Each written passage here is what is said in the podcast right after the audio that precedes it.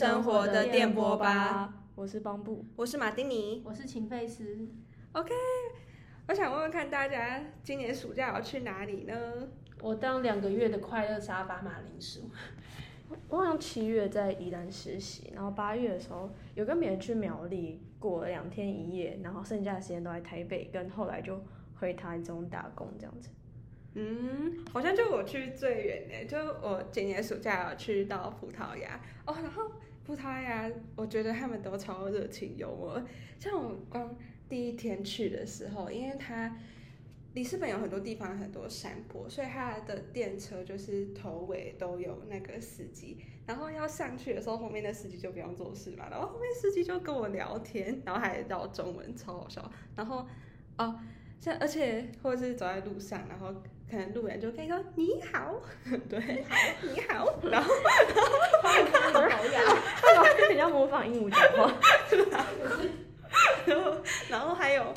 嗯，就是我去到一个古迹，就是它那边算是世界文化遗产的修道院，也是在里斯本，但是要进去之前，就是无论你有没有 pass，你就是要等待像什么两两圈操场一样长的队伍，然后看到我就吓到，因为我想上厕所，然后 然后然后我就我就想要找一个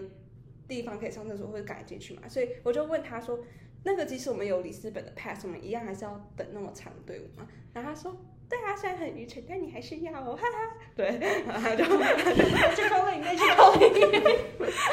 很喜欢开玩笑，对我觉得他们都蛮热情幽默的。嗯哼，我觉得就是，嗯，就是怎么说？我觉得你刚有提到你在葡萄牙，然后遇到人都很热情，然后就是我，你会不觉得有发现一件事情，就是好像越往靠近赤道的地方走，哦，它没有靠近很赤道，就是越往比较热带的地方走，大家好像也都会变得比较 chill 嘛，比较热情，整个城市的氛围，好像就是如果你想想看，就是如果你在嗯台北，然后大家对台湾印象就是台台北就是大家会觉得比较冷漠，然后比较嗯。就是人与人的距离比较疏远这样子。可是如果你往南想，然后你想到台南啊、高雄，甚至垦丁，大家都会觉得好像南部的人都比较热情。然后我觉得就是台北，就是台湾，可能是因为因为我们的经济中心在北部，然后才有这样的效果。可是就是好像很多国家都可以有类似的感觉，像是日本嘛，大家也会觉得比起东京、大阪人比较热情啊，甚至到冲绳。可是就好像在那种比较要靠近热带的地方，大家的。就是会比较求一点，会很热情啊什么的，不知道大家有没有的小观察？去度假的，去度假热情对去哦哦。然后你刚刚说阳光，我这次去到西巴布塔，他们算是就是很多阳光的南欧。那我想要分享一个在那边蛮深刻的经验，就是哦，因为它就是天气很好，然后葡萄牙它南部比较著名的其实不是它的古迹，是它的自然景观，它就是沿岸有很多海石洞这样子。然后要去参观那些海石洞的方法，就是就是它，因为它很多斜坡嘛，然后就走下去，然后它就会有几个小船在那边，然后你就可以找一个，然后搭上那个小船，然后它就会带你在海洋中奔驰，对，然后因为就是坐小船出去嘛，然后就真的是面对一片汪洋大海，还有那些就是海石洞之类，就那时候才真正感受到活在当下，就觉得啊，没有任何干扰，而且就是。都可以面对这种汪洋大海，就其他就不算什么啦，对。然后，呃，而且活在当下的感觉，就是让我为什么很喜欢旅游。然后我平常也蛮喜欢走路的，这件事情是我上大学有比较多自由之后发现的，就是因为走路的时候就是可以不用空，对，可以放空，放空，或是就是只是专注在你周围的事物上，然后你就不会一直看手机或干嘛之类的。然后，而且走路平常也就是哦，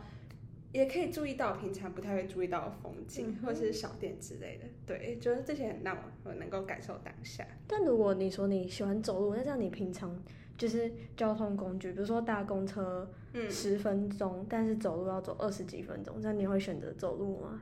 哎、其实通常我会这样，像我我今天从我家走过来这边露营，就是公车它大概要十五分钟，但我走过来十八分钟，所以我就想到哦，反正就差不了没几分钟，所以就走过来了。嗯，嗯哼，对啊，但是我说如果多少，如果是差稍微多一点点，差稍微多一点点就是二十分。钟，我觉得算是一个可以走的范围。但是我不知道，因为我自己在台北的时候，嗯，可能三十分钟以内我都觉得可以，我都会用走的。我也是。可是来台中之后，我跟我朋友说走三十分钟就到了，他们就会觉得你开什么玩笑？走三十分钟为什么用走的？人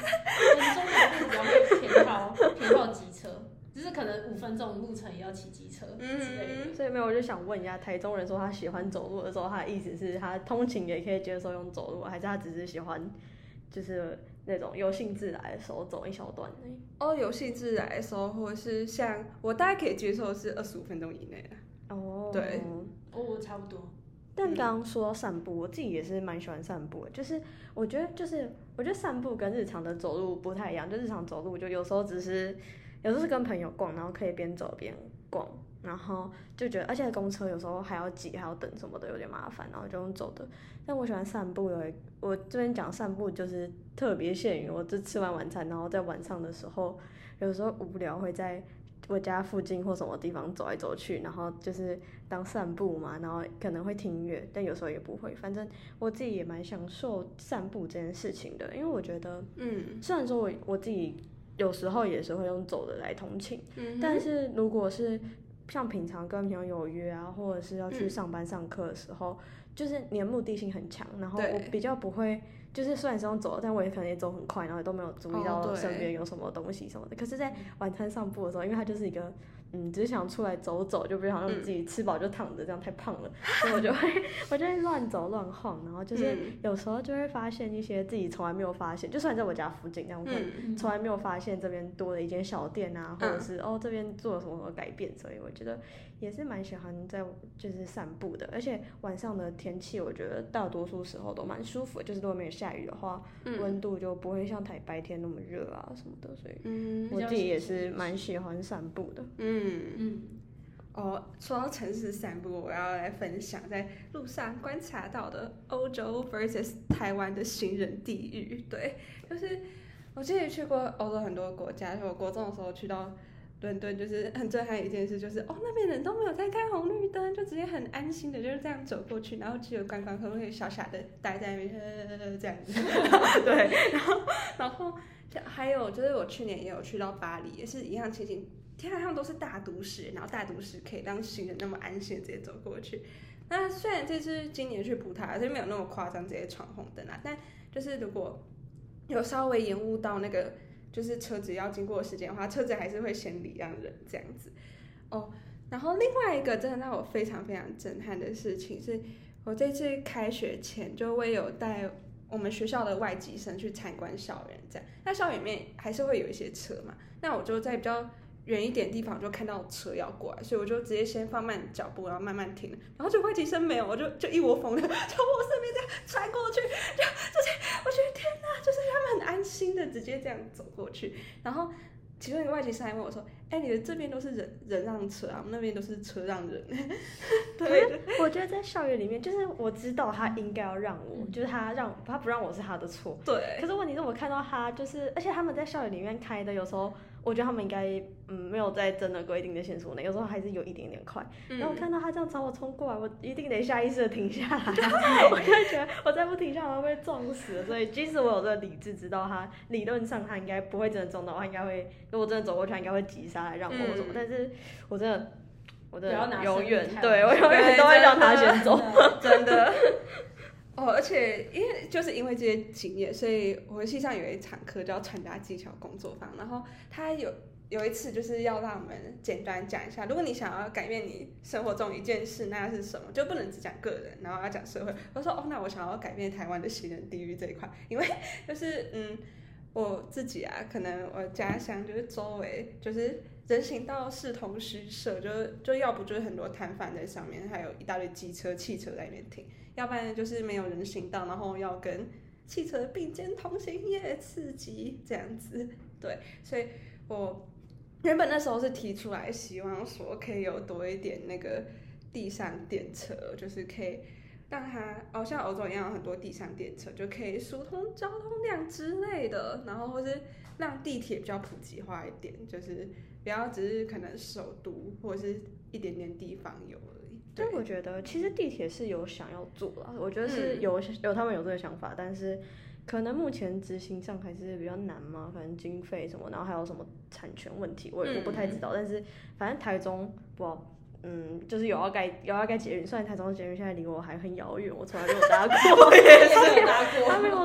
我的生活圈里面。但是你说那个减缓疏通，就我在我刚刚下午在看那个阿弟日常的影片，然后就说他们在租车的时候，后来他回台湾之后，嗯还收到了一个。不知道是就有一个规费要缴，然后他一开始以为是不知道违规还是怎样，然后收到罚金，后来发现不是，是他们租车，然后他们在一个比较高峰的时段，如果你开车出去的话，你会在另外收到一个罚，一个不是罚则，就一个规费，嗯然后不便宜，我有点忘记了，但反正我下我在船上看，大家可以去阿迪的频道看。但是，嗯嗯，反正就是他们好像有用这种方式来鼓励大家，这应该就是不为大家做大众交通，因为你那时候开车出门的话，你就会收到一个不小的规费，这样子，嗯哼所以我觉得，对，嗯，嗯也是一，个成本，也是也是也是一个可以参考的方式嘛，不知道，反正我也不是 城市规划的人。哦，不过我觉得最重要的一点就是要让大家有观念，就是拜托，就是真的是车辆人人人的生命很脆弱，拜托你你不差那几秒，对，就大家的观念要。我觉得台湾后来在就是嗯严格执行不礼让行人会被罚六千这件事之后，我有自己是蛮有感的，是真的有车会来让我，而且我觉得除了嗯罚则以外，可能也是之前那种就是嗯可能。跟我们一样，有跟我们一样的想法，就觉得啊，怎么车都不让我们的人也开始最近他们也长大了，他们也开始 开车骑车，所以可能是因为这样子，我觉得我是真的蛮有感。到今年七八月的时候，突然就是有时候有想快被撞死，然后赶快停在那边先让车走的时候，我就会发现他们其实停下来，然后就是示意我可以先过马路这样子。哦，嗯，这样还不错。哦，然后说到路上，就是要讲比较不好的部分来了。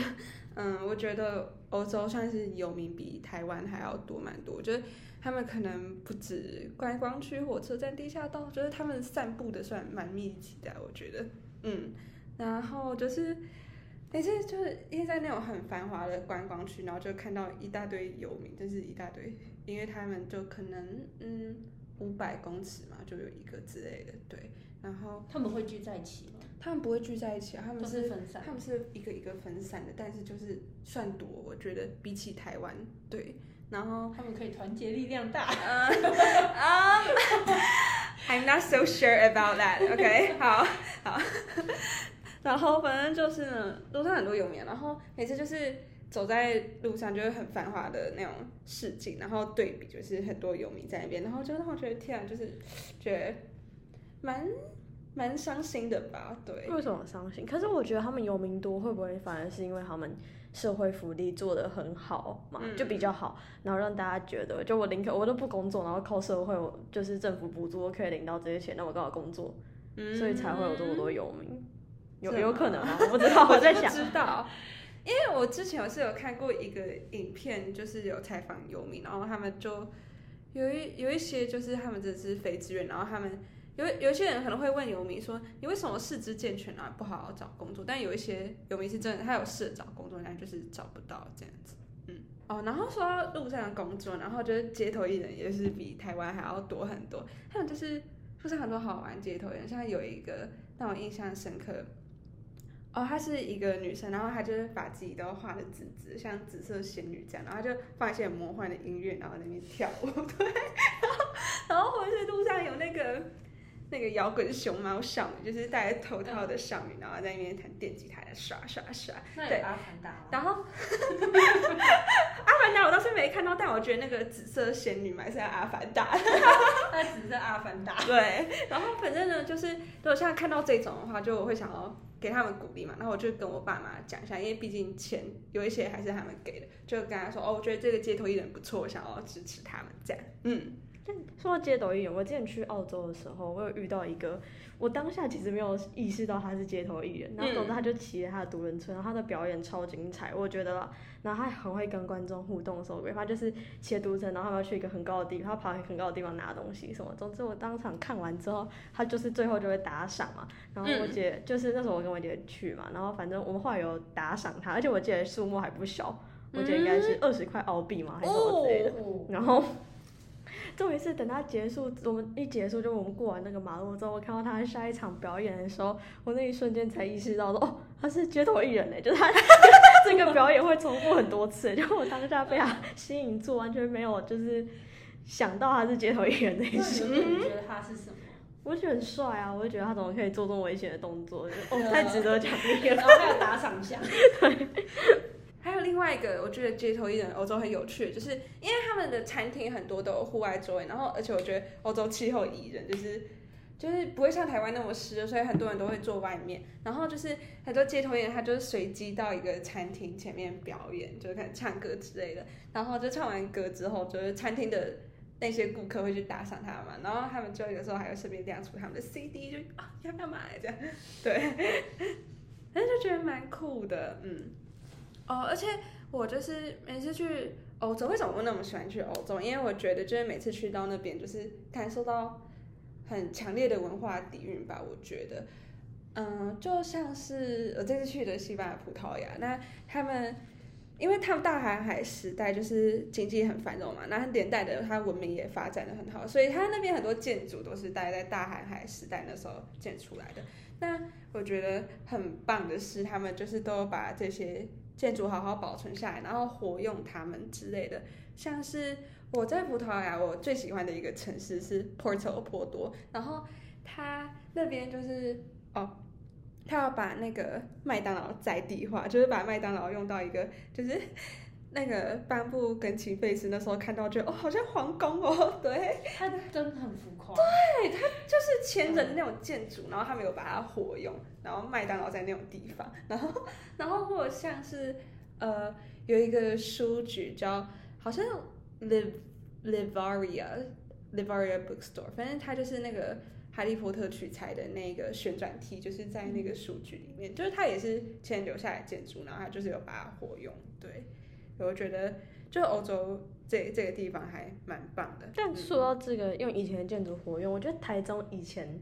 就是保雅吗？在好像他是跟华南银行吗？在反正中央书局附近的一间保雅，他是也是用以前，然后他的那个就他们舍去他们的粉红色的经典招牌。然后就是我比较融入那个建筑里面，然后那次我之前也是随便乱晃，然后去过那边，然后觉得哇，这间保雅这样子好漂亮哦，什么之类，觉得好像很不错。结果呢，他在前半年吧，他们换上了粉红色招牌，哎呀，是有那么调淡面炭粉色，但我觉得有点样子更棒，我有点看不懂为什么他们要改，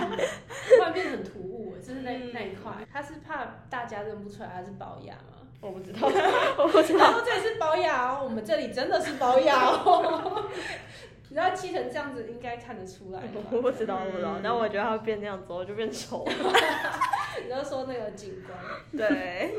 哦，然后就是有关于文化部分，然后我觉得我去过那么多次欧洲，然后再回来台湾，我觉得很明确感受到，就是他们就很有自己的特色跟定位，但。台湾可能是因为历史吧，就是移民的国度，然后就比较没有自己的历史或定位，就是文化定位比较没有那么明显。对，觉得现在是一个台湾的困境。我觉得有点像是，毕竟以前就是大部分人还是，就算有人怎么样，但大部分人还是从中国过来的。然后我们在上学的时候学的历史什么鬼，就是其实很大一部分都是中国史。可是如果我们现在想要去中国化的话，就变成说。嗯，我们本土要想出一个自己独树一格的特色，我觉得好像还是比较难嘛。因为尤其是像建筑，像是什么紫禁城啊，那什么，应该是真的没办法比嘛。嗯，因为毕竟就是以前的皇宫真的在那边，但是，嗯，然后文化定位又有点，然后又有些人觉得后面可能是日治时代，然后有些比较嗯日日式的的建筑啊什么的。对对可是又有一些人觉得，为什么什么都要学日本？所以就变成说，我们现在定位有点小尴尬，就是嗯，对，然后又好像没有找出自己的一个特色在嘛。对对对，我就是有强烈，每次去到欧洲就会有这种感觉，然后就看看台湾，就觉得天哪，台湾怎么办？这样就是我觉得有特色，好像大部分是在食物上的、啊，就是那些美食。多样化对对对，大家嗯大家比较比较有印象。可是如果是建筑方面，我觉得嗯，好像真的比较少。尤其是如果你是想要有很多很什么文化底蕴在里面，我觉得真的很难，因为毕竟历史就真的比较短。嗯，嗯，对啊、但我觉得新兴的建筑也是有一些蛮好看的啦，嗯哼但就是几个好像没有到可以，你可以直接欣赏说这一片都很有规有划。哦，就是没有区域对对整合，这个这个应该下集再讲，对，下集再续，没有区域整合好。然后哦，你刚刚说到历史，就是老爸再回来之后，然后我我就有到我家附近的那个校园操场那边夜间散步，然后然后他就问我说，哦，你觉得你这次去旅行，然后印象最深刻的是什么？我是先跟他讲文化的部分，然后他跟我讲说，他印象最深刻就是勤奋吧，对，最最深刻是这个概念，是因为哦，像是有一个东西叫罗马人水道，那罗马人大概就是那个西元最一开始那时候吧，但他们建出来就是。感觉那时候他们的科技就是居然可以建出来这种东西，然后一直保存到现在，对。然后，嗯，除了这种建筑物之外，就是因为他们欧洲都保存的还不错，他们那些历史遗迹，然后比如把它融入到生活里面嘛，对。所以你们觉得他的勤奋是勤奋在保存这些东西上面吗？哦因为我觉得好像没有把勤奋跟你刚刚举的例子哦融在一起。我想听一下哦更多的。哦哦，还有还有一个，还有一想个，嗯还有一个，呃，好，感谢把我拉回来，就是，诶、巴塞隆那它很多建筑都是高地，它它直接用，我觉得高地真的蛮猛的，像什么圣家堂，然后奎尔公园，然后还有什么米拉之家之类，就全部都是他设计，然后他盖的，然后也因为他就是设计很很精良，那圣圣家堂就是现在后代子孙还愿意为他继续建嘛，然后他那些东西也带给巴塞隆纳很多观光收益，对。所以勤奋的部分是就是哪部分的勤奋？就是就是前人的努力吧，就是你因为说维持的很好的维持，然后还有他们用心精良，才可以用出那么好的东西出来，然后造福后代子孙。嗯，嗯，哦，对，这是我爸的感想。对，哦，然后我爸还有讲到另外一个东西，就是旅行的话，就是食衣住行。食就是在去之前就可以先查好，就那边有什么特色，然后可以吃什么。然后他觉得就是这样吃的比较有效率，因为你就可以知道一天当中你哪一哪一餐是那个 big meal，然后你就可以去享用。对，然后还有。一的话也是要先看那边的气候嘛，然后知道他那边的特色衣服是什么。像我我我跟我妈就很了解，就是欧洲特色衣服就是像那种连身裙之类的，然后就会去那边就是哦就瞄准那几个东西，对。我去买了很多然后 然后还有那个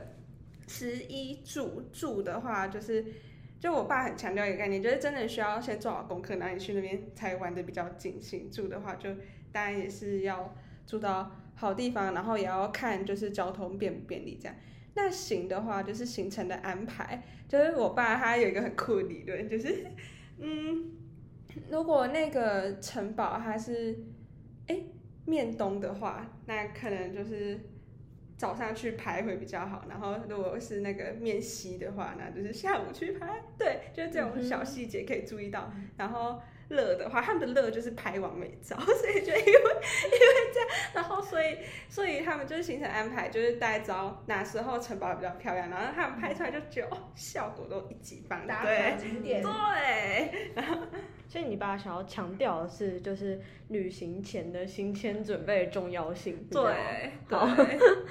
但我觉得，嗯，早上跟下午拍照，我觉得还有就是除了阳光的面相以外，还有你早上跟下午拍的色温会比较不一样。夕阳西下的时候是比较偏暖的，嗯就这也是会造成色照片的那个效果不一样的地方，嗯觉得蛮酷的，蛮喜欢这种嗯小细节。嗯，哦，而且通常夕夕阳西下的时候，才是我们真的会吃 big meal，然后食物的时候。然后我发现呢、就是我觉得西班牙葡萄牙的食物味道跟台湾蛮接近的，就比起德国跟法国，我觉得就是去年我是去德国跟法国，然后它那边的食物就是对我来说有点油嘛，就那奶油味有点太重了。但是西班牙葡萄牙就可能很多是海鲜吧，就跟台湾一样，就是附近有海嘛。那我觉得它的食物味道是我比较可以接受，而且很酷的是，就是西班牙葡萄牙他们很多印度料理店，我不知道为什么就很多很多印度人吗？很多印度人吗？其实因为我知道英国很多印度料理店，但因为嗯英国很多印度人，嗯有可能我不知道，反正 就是就是很多印度料理店对。是讲到饮食，我也蛮好奇，就是我不知道我自己对地中海料理的印象就是，不知道为什么很多菜里面都会出现甜椒，我不知道是他们那边特别适合种植还是怎样，但问题是甜椒是一个我非常害怕的食物，就是我只要我甚至我真的不敢把它放到嘴里，它只要靠近我闻到那个味道，我就真的没办法，就是它对我来说就是一个比香菜还要还要更恐怖的食物，没错。嗯哼，嗯哼，那你有你有你有你有发现他们很爱吃甜椒？没有，有吃到甜椒吗我没有，我没有特别留意甜椒，我我真的是没有吃到很多甜椒，其实我觉得还好，但是。哦，但是说到另外一个比较恼人的事情，就是比起甜椒的话，我觉得葡萄牙真的很多罢工。对，它有些罢工我是可以接受，因为像我们出国之前有有一些已经买好车票，然后他就寄一直寄 email 跟你说，哦，我们哪里哪里在罢工，你自己要注意一下哦。对，然后这种是还好，因为至少要先通知，但是就有一个有一次是那个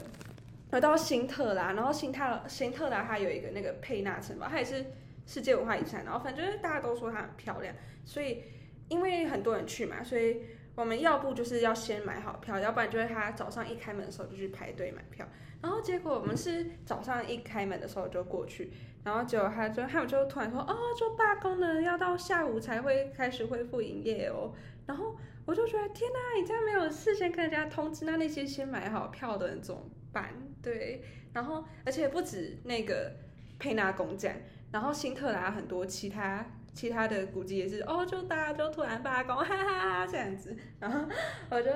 那时候觉得哦天哪，但是也因为这件事情，所以我遇到一个台湾人姐姐，那时候她幸好我们两个都是没有先买票，只是当当天去排，然后我就跟她有聊到那个就是一些很酷的概念，像数位游牧、打工换宿之类的，嗯嗯。但我觉得在旅行中遇到罢工当然是蛮扫兴，就对于旅行的游客来说蛮扫兴的。可是对于他们罢工的人来说，他就是搞到这才是他的目的吧，就是他要罢工，然后就是才要影响到嗯影响到城就是这个城市的某方面的运作，然后他们嗯资方才会更重视他们的权益。嗯所以嗯，嗯，罢工的时候就去其他地方看吧，我也不知道怎么办。那感觉会比较好一点嘛。对啊，这样想，要说你你造福了，你让他们就是资方看到他们的重要性。那 他们重要，他就不会罢工，嗯 对。你的旅行就可以顺利。哎、不过倒是那时候在那跟那个姐姐聊得蛮开心的，就是因为罢工而认识那个台湾人姐姐，对，对，然后反正反正就是因为我有跟她讲说，就我我旅行那么多次，然后以后我理想的生活形态可能会是边旅行边工作吧，然后她就跟我说，哦，那你可以去研究看看数位游牧这个概念，对。嗯哼，那你要不要跟大家解释一下数学游牧是什么？呃，数位游牧基本上就是你没有固定的一个办公室，就是你想要在哪边工作就去哪边工作，但是你的你做的工作就是必须要有网际网络，就是你可能只能待在网络很好的地方嘛，因为如果是没有固定办公室的话，那很多你做的东西肯定都是线上的，嗯，那你不能去无人岛探险 没有关 确实确实。可以放假的时候再去无人岛探险。那边肯定没有网络。但如果是一定要网络才能工作，呃，不，如果是就是这样子的工作形式的话，是不是大部分都是以自媒体比较多啊？就是我不知道为什么，我觉得好像，嗯，好像自媒体比较可以自己安排自己的时间嘛，嗯什么的。自媒体应该算是最大众吧，我觉得。不过我还有看到，就是因为我最近就是有关注这个概念，所以我买一本书，然后里面那个作者他是自己还有用他的那个他的生活用品品牌，然后我觉得蛮酷的，就这算自媒体吗？嗯，算是吗？行销。我觉得，我觉得算是，他也是从自媒体起家，嗯。然后可是如果是他自己的品牌的话，好像，嗯，应该不是自媒体，应该不是媒体，但是好像也是他自己可以控制，就是他的自由业者还是自由业者吧，我猜，对啊，不太确定。但是有点想问，就是这样子，照照你的讲法，就是你这样一直在其他地方就是工作的话，这样子，因为我自我自己有看过，就是别人介绍说有没有东西，然后我提到里面人有很多都提到一个问题，就是因为他们一直在换地方，所以就是嗯好像变得对每一个地方都没有归属感。就是好像也没有什么跟朋友的交流，好像也很弱，因为你就是对，嗯，就是只要线上啊什么的，就是好像不知道，他们说他们后来都会觉得好像有点寂寞，就我看到大家的、哦。嗯，嗯就是来来反馈，有有一部有还蛮还蛮大部分人在讲这嗯个，所以你可能可以交到很多朋友，但是就是每个都不深深，对那种感觉。因为你可。能可能待没多久，哎、我好像要再去下一个地方，拜。拜。对，拜拜。下次见拜。不知道是多久以后了，对，就是变成说广但是不深，然后最后发现，哎、好，我还是一个人。对啊，所以就是人与人之间的连接，在如果我选择这个生活方式的话，就是真的需要靠我自己去努力，这是加倍的。然后或者像是我看那个书中做的，他很有趣哦，就那时候我不知道他去西班牙哪里，然后他那时候好像还没有，就因为他是。他他已经生小孩，然后他可能在西班牙要待个三到五年之类，但他不知道身为亚洲人的话，他应该怎么办，也没有那种社团，所以他就自己创一个，然后接下来就很多亚洲妈妈也加入，然后他就变成一个社群人，耶！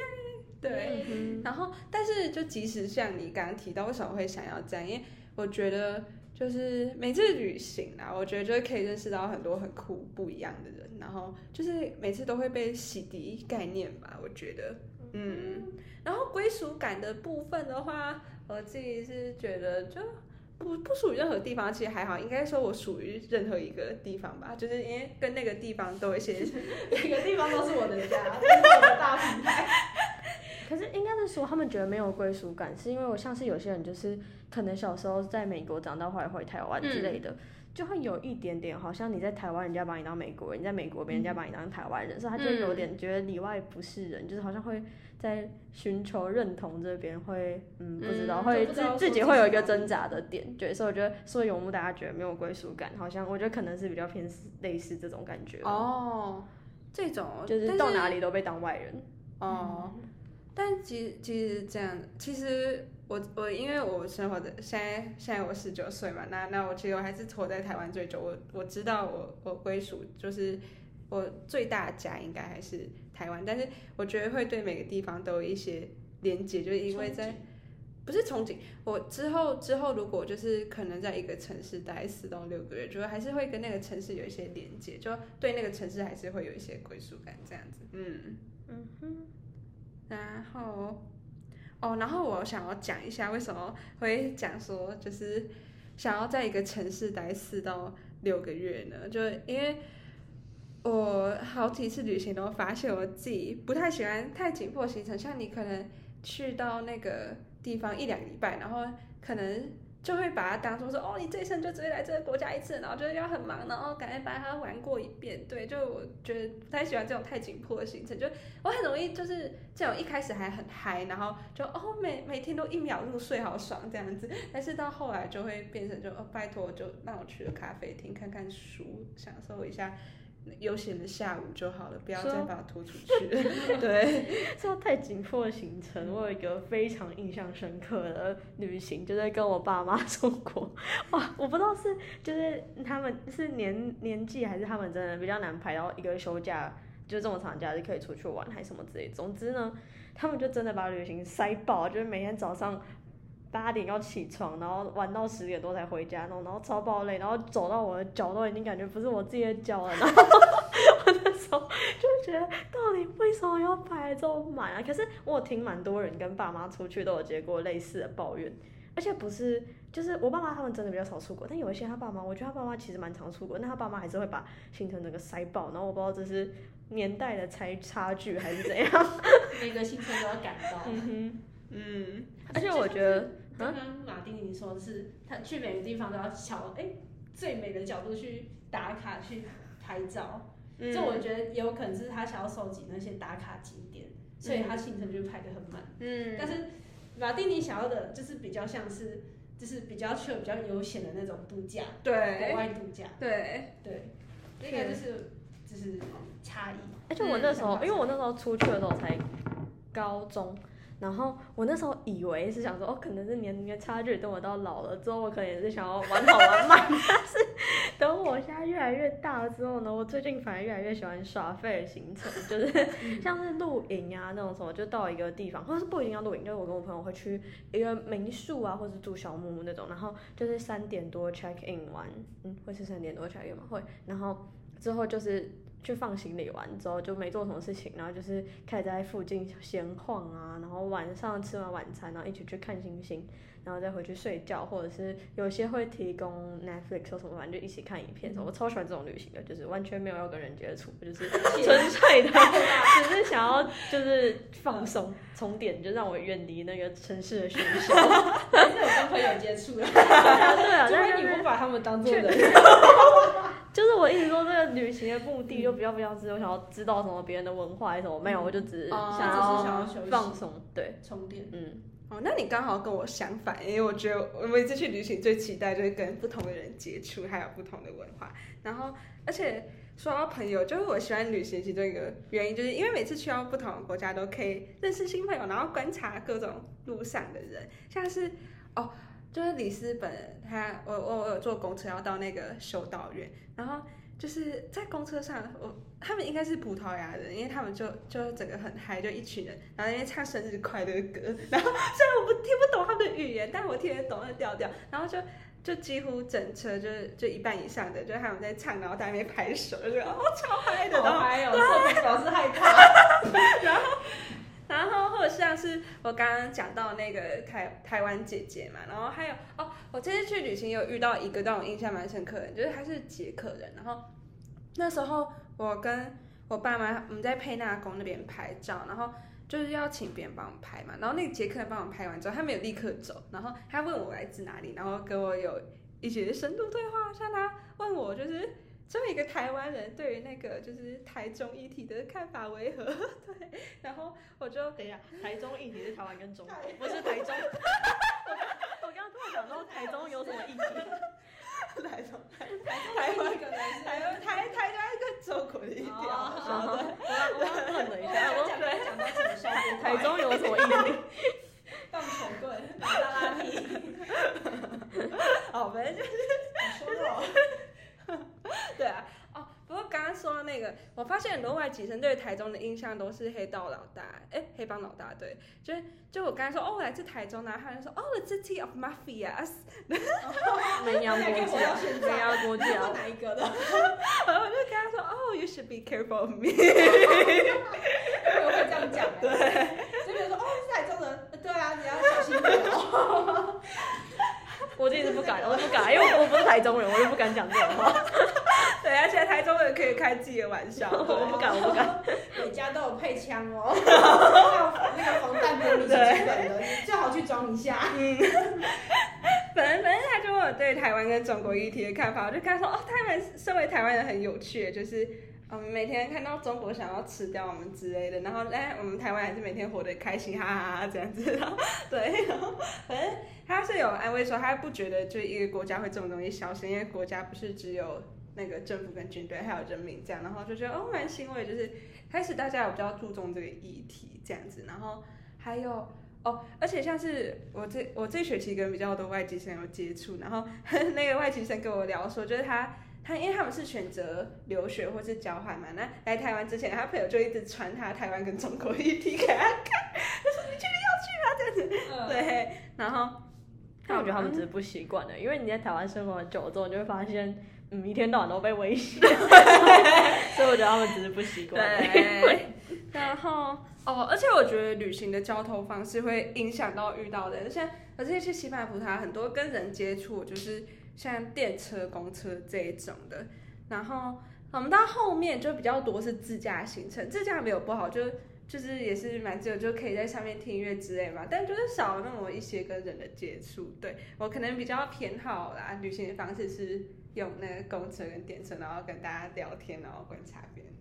我自己倒是蛮相反的，尤其首先就是在公车跟电车上，我也不太会跟别人聊天。就我一旦意识到我的声音有点大，我就会有点不太好意思。所以、哦，对，嗯然后但是我还我就是有时候会需要搭什么，哦，我我蛮喜欢在车上的瞬间，就是像是通勤啊，什么台中到台北或什么鬼，我还蛮喜欢在车上，因为我觉得那时候可以就是拒绝搭讪，就是不用，没有没有，不是搭不搭讪，就是一个人的时间啊。就是你那时候你在交通工具上啊，就是比如说别人问你什么工作问题啊，什么有关学校问题，你就说哦没关系，我在车上我回家回你。那你就是完全有一个属于自己的时间，然后你就可以听你我想听的 podcast 或什么，然后睡个觉或什么，或者是观察路边的。就算台中和台北我搭五大概数百次，可是我就是还是会喜欢观察窗外的景色，所以嗯，我还蛮享受自己一个人在那边偷偷观察窗外景色的那个。上集在自己的小。小小小世界里的时间。真的，我觉得上集那位想应该找你们两个你们两个的对比比较强烈。嗯像我可能就两边都有沾，就是我我其实也蛮喜欢跟别人就是交流，但是我同时也想。也会有很多时候是想要一个人静静，然后大家都不要来打扰我，就是要耍孤僻，对，就类似像这样。那嗯，人山人海好好玩，VS 好山好水好震撼。今天就听到有这两种很多不一样的旅游形式、旅游的想法，不知道你们比较偏好哪一种呢？没错，或者是你们自己对于旅游这件事本身有什么想法呢喜呢？欢我们的话，欢迎追踪。或是可以留言告诉我们你的想法。聆听生活的电波吧。我我们下集再会，拜拜。